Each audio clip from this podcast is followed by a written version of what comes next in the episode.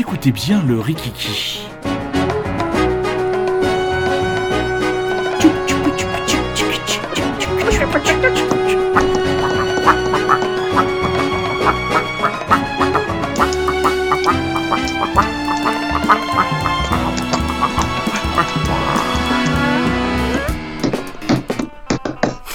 Salut, ça suffit. On arrête. On a fait, on a fait suffisamment de bruit. Euh, confiné, confiné, euh, française, français, et rikikien, rikikienne. Bonjour, bonjour Rémi. Bonjour, comment allez-vous? Je vais très bien dans ce, ce, ce, ce- ce dimanche au temps pourri, que nous qualifierons de pourri, de, de- comment dire, de, absolument dégueulasse. absolument, absolument. Ah oui, absolument dégueulasse. hein. C'est un, c'est un temps à rester, euh, à rester sous le, sous le plaid et à regarder la nouvelle saison de The Crown, enfin, ce que j'étais en train Ouais, de faire. écoutez le riz. Ou à, ou à écouter, ou à écouter le RIC, l'excellent RIC. Là, j'ai réécouté dans le travail que nous avons fait euh, sur les États-Unis. Je, je pense qu'on peut euh, s'auto-congratuler. Hein, euh, belle émission. Et sans vouloir, sans vouloir teaser euh, un peu trop, mais euh, je, je peux vous dire qu'il y a un numéro qui arrive avec, euh, avec où t'as fait un duo avec Sophie, Oui, qui était vraiment, enfin j'ai pu l'écouter vu que j'ai fait le montage et c'est vraiment super. Donc Bon. voilà. Préparez-vous, ça va arriver. Ça va- ça va arriver. Alors, euh, pour ceux qui découvriraient, le Rikiki, c'est la pastille du confinement, hein, bien sûr, non remboursée par la sécurité sociale. Vous ne trouverez aucun docteur, mis à part le docteur Gousse et le docteur Vechta, pour vous euh, délivrer euh, ce produit que vous ne trouverez dans aucune officine. Vous le trouverez uniquement sur la page Facebook du Rockin' Chair. Euh, voilà, donc c'est un moment de, de partage, de, de convivialité, de, de curiosité. Et c'est moi qui, c'est mon tour, euh, je démarre. Donc avec pour ce, euh, ce, ce Rikiki, euh, une bande dessinée, un comics, un peu entre les deux. Florent Maudou et non pas Florent Manodou, comme l'avait compris mon, mon, mon camarade de cabinet médical culturel Rémi. Florent Maudou, est-ce que ce nom te dit quelque chose, mon cher camarade Frisé? Bah, c'est un mec qui fait de la natation. Voilà, voilà. Voilà, il, faut euh, pardonner à Rémi, il est en cours de digestion, donc, euh, donc j'im- j'im- j'im- j'imagine que les agapes euh, dominicales ont été chargées, donc nous allons lui laisser le bénéfice du doute pour cette blague. Non, je vous parle donc de Kim Trauma, donc euh, qui est euh, la nouvelle euh, sortie de Monsieur Florent Maudou, un des dessinateurs français qui fait partie de l'écurie très suivie par votre serviteur, le 619 label. Et donc, Kim Trauma, c'est tout simplement le spin-off de Freak Squill. Alors, Freak Squill, je vous rappelle un peu le, le principe, c'est l'histoire de la faculté des études d'académie et des héros dans un futur très lointain où trois personnages, Chan- Chance, Xiao Mao et Ombre, essayent bon an de faire leurs études pour devenir des super vilains, à défaut de pouvoir devenir des super héros, puisqu'ils n'ont pas accès aux écoles de super héros. Et donc, dans ce Kim Trauma, on apprend à découvrir le Trauma Center. Et alors, on a tous connu au collège, au lycée, la salle de l'infirmerie avec l'infirmière un petit peu bizarre. Je pense que Rémi, tu as connu aussi cette expérience de devoir aller à l'infirmerie en disant ah, je suis pas bien, j'ai mal à la tête, monsieur, je peux aller à l'infirmerie, voilà. Et donc là, c'est une infirmerie à l'image de cette, de cette école, de cette académie pour super vilains. Alors déjà, il faut, il s'appelle donc le coma, le coma, euh, le trauma center. Donc euh, l'équipe, vous êtes accueilli par Valkyrie. Donc une Valkyrie, une espèce de grande blonde sculpturale absolument magnifique qui est un peu à l'accueil. Donc le bâtiment ressemble un peu au, manoir de la famille Adams. Euh, vous êtes pris en charge, vous pouvez être pris en charge par Castor et Pollux qui sont les deux psychologues. Donc il faut imaginer Castor, un homme bien, un jeune homme bien mis, euh, grand, avec son petit frère Pollux qui serait une sorte de mini Cartman greffé sur sa tempe gauche. Donc voilà, eux ils représentent un petit peu la, prise en charge psychologique. Donc au début des séances de, psy- de psychothérapie, c'est très drôle parce que euh, Castor est baïonné, il a un baillon, et que de temps en temps il finit par l'arracher, donc il a toujours une version un peu trash de l'analyse psychologique. Et nous avons King Trauma, qui elle est la thérapeute de ce Trauma Center et qui elle vient euh, aider euh, les jeunes apprentis, les jeunes élèves de l'école par le, par le biais d'une thérapie basée sur le tatouage. Donc, donc voilà. Donc contrairement à Freak Squill qui est une histoire qui se suit sur plusieurs, plusieurs tomes, il y a eu 7 tomes, à chaque fois vous avez une histoire différente avec un personnage que vous ne connaissez pas et qui se retrouve un peu enclin à des difficultés, euh, des difficultés que pourrait rencontrer n'importe quel adolescent de nos jours, parce que c'est une école de, donc ce sont des adolescents, mais tout à la fois à travers le prisme euh, de super pouvoirs qu'ils ont aimeraient avoir. Donc super, qui dit super pouvoir dit euh, super effets secondaires ou super effets maladie. Donc donc il y en a une qui voudrait par exemple être aussi forte que ses parents. ses parents ressemblent comme deux gouttes d'eau à Sangoku et sa femme euh, qui sont capables de, montrer en énergie, d'avoir les cheveux jaunes et d'avoir une super puissance. Il y a une jeune fille squelette qui aimerait avoir euh, la vie, une, super belle peau, un corps autour d'elle, et son copain vampire va essayer de, régler le problème. Donc à chaque fois, ce sont des histoires différentes.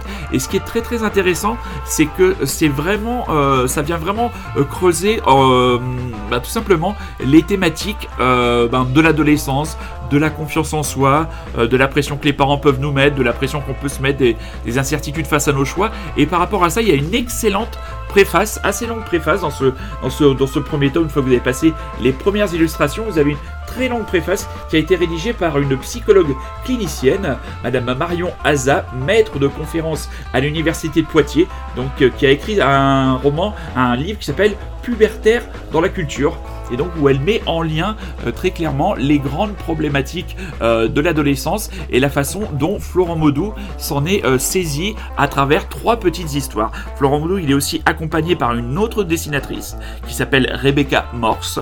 Donc voilà, c'est un premier tome.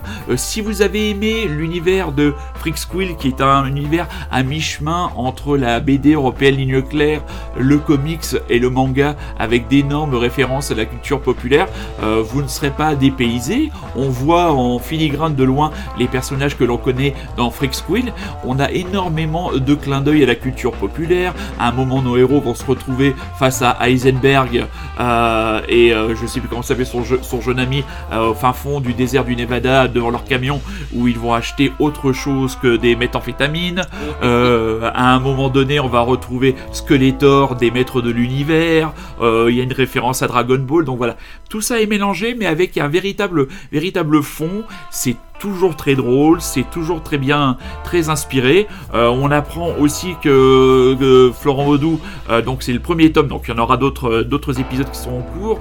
Il va aussi euh, sortir très bientôt le tome 7 de Funérailles qui est un autre spin-off. Funérailles, c'est l'un des professeurs de cette académie. Donc je le répète, si vos enfants veulent faire des études euh, de super vilains, envoyez-les du côté de la faculté des études académiques des héros, la FEAH, et ils auront comme professeur un certain Funérailles, un espèce de vilain qui n'a pas de bras gauche, à la place il a une hache. Donc voilà, c'est un, c'est un concept ah, pédagogique. oui, comme concept. Moi je pense que s'il y avait plus de professeurs qui avaient une hache à la place d'un bras, je pense que les élèves seraient beaucoup plus attentifs en moi, si j'avais eu le professeur funérailles, euh, je sais pas, en prof de mathématiques, je pense que j'aurais été un meilleur élève que je ne le fus.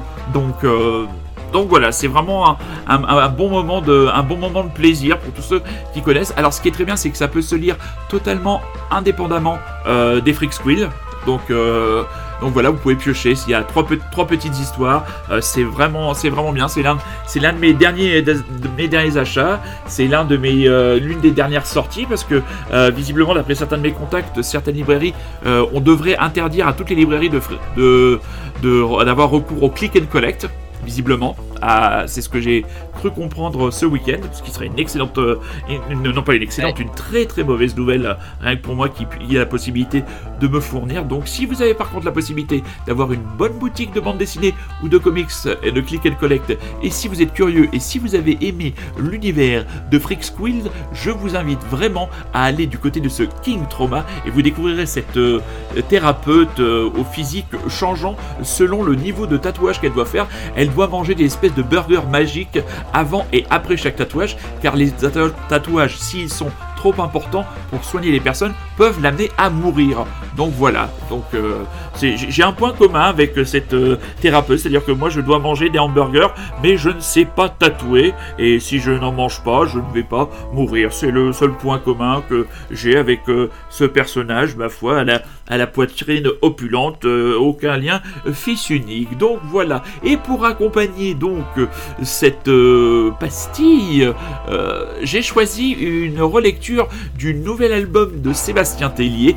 Hein, maintenant, le Sébastien Tellier, euh, sponsorisé avec sa casquette siglée, avec ses perles, qui, euh, après un dernier album autotuné assez difficile à se fader, est revenu avec un nouvel album, dans le parmi lesquels il reprend certains classiques entre guillemets de, sa discographie et moi j'aime beaucoup sa relecture de L'amour et la violence, euh, morceau qui était sur l'album Sexuality. Là il l'a ramené à quelques minutes avec une basse saturée qui envoie. On s'écoute ça tout de suite.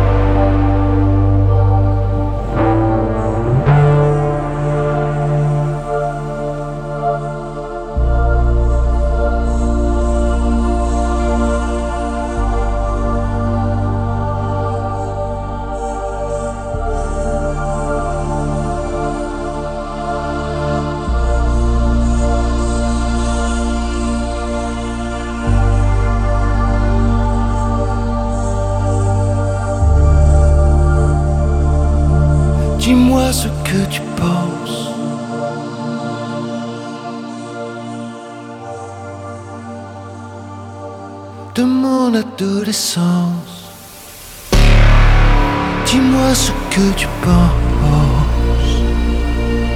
Moi j'aime aussi l'amour et la violence. Dis-moi ce que tu penses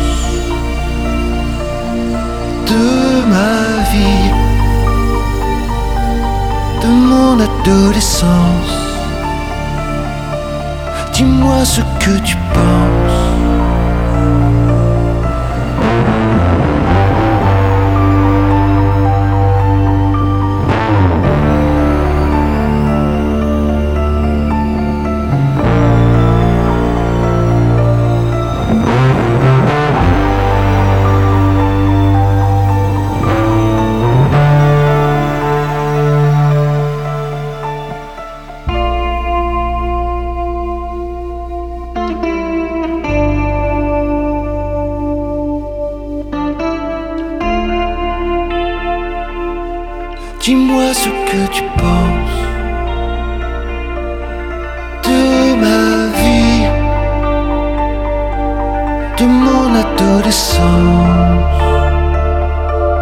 dis-moi ce que tu penses. J'aime aussi l'amour et la violence. Dis-moi ce que tu penses.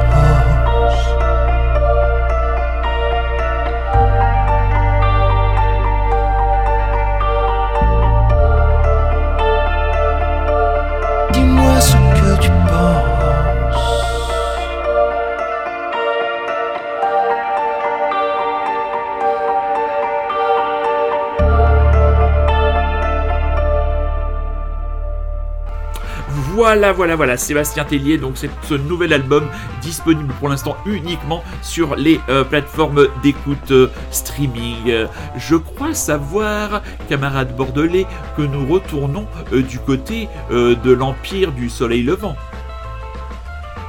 Exactement, et tu m'as un petit peu fait une transition, peut-être sans le vouloir, parce que tu as parlé dans ta chronique et tu as fait allusion tout d'abord vite fait au manga, donc évidemment ça Eh fait oui. allusion au Japon, mais tu as aussi parlé pas mal des tatouages, et les tatouages au Japon, ça fait souvent penser au Yakuza, Tout à fait. car euh, bah, si vous vous intéressez un petit peu à la culture japonaise et euh, au Yakuza, ben, vous savez que voilà, il y a une très grande euh, proximité entre la culture donc gangster et, et le, le- le- la façon de se, faire, de se faire des tatouages sur le corps, voilà, pour symboliser pas mal de choses. Et effectivement, comme tu l'as annoncé, euh, je vais repartir du côté du Japon. Euh, Lorsqu'on avait repris le Rikiki là, il y a, il y a quelques semaines maintenant, quelques jours, euh, j'avais commencé par une chronique japonaise aussi en me focalisant plus sur le côté gustatif du Japon. Sushi Le côté sushi, oui, voilà. Euh, Roland Courbis, il peut manger des sushis. Et ça voilà. lui ferait Ça, pas de mal à la Ouais. ligne, la ligne ça va faire un peu maigrir. Ah, voilà.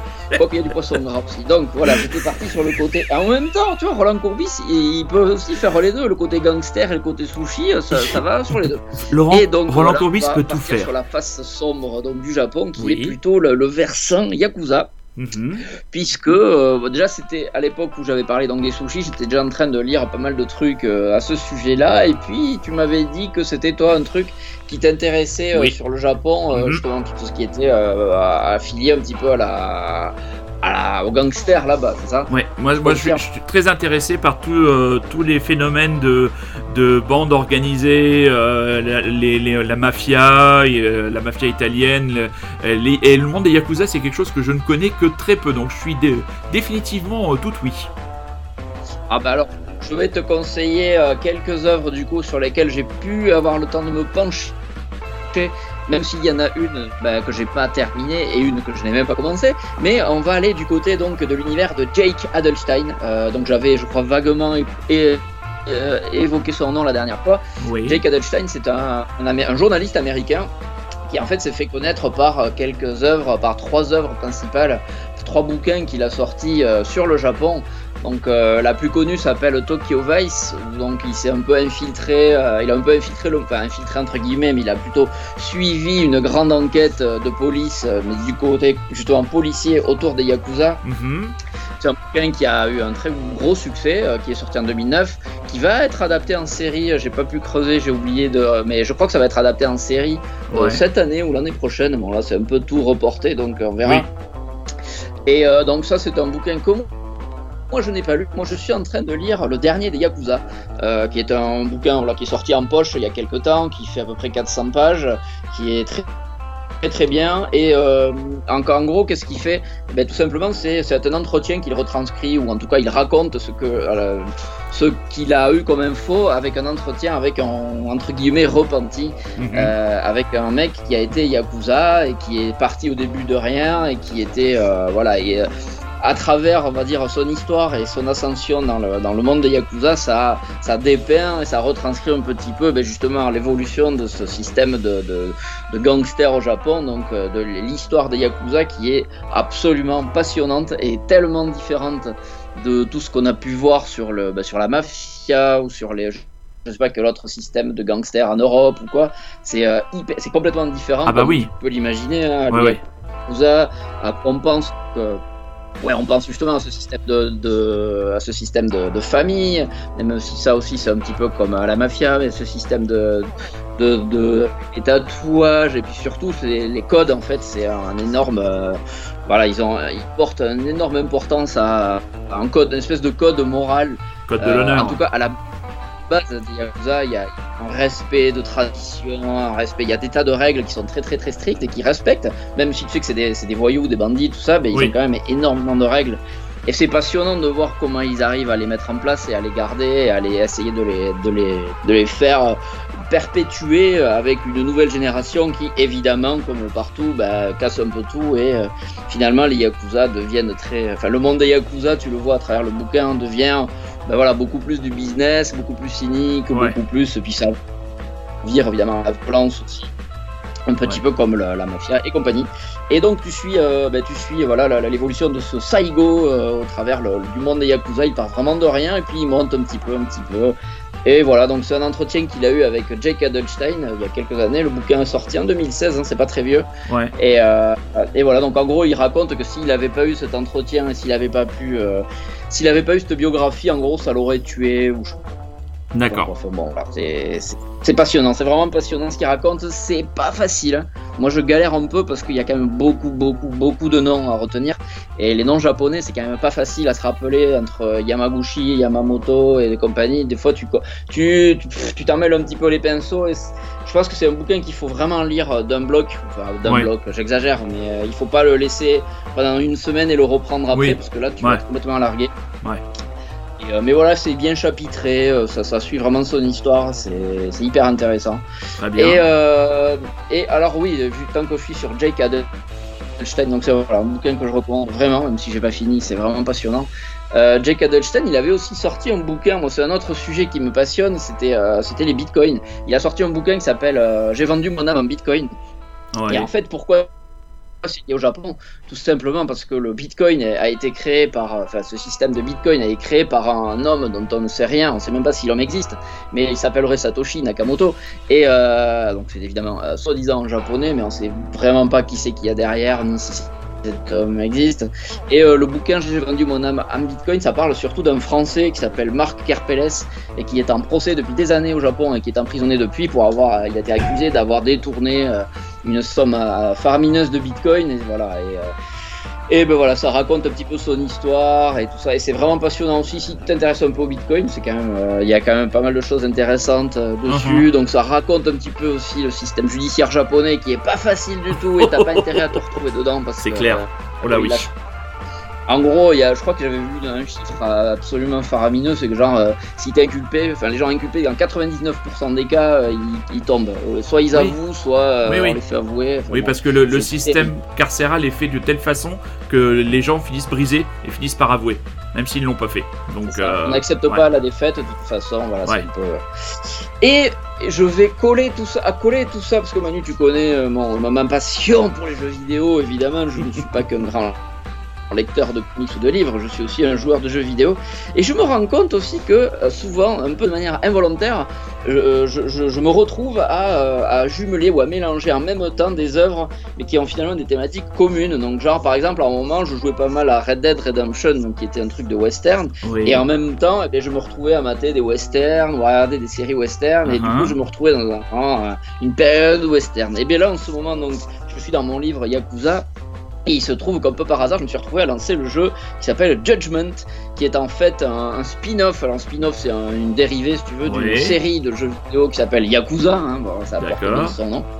Et je ne connaissais pas du, du tout. Et, euh, et puis, je suis, je suis dedans depuis à peu près une trentaine, une trentaine d'heures de jeu, je crois, à peu près maintenant.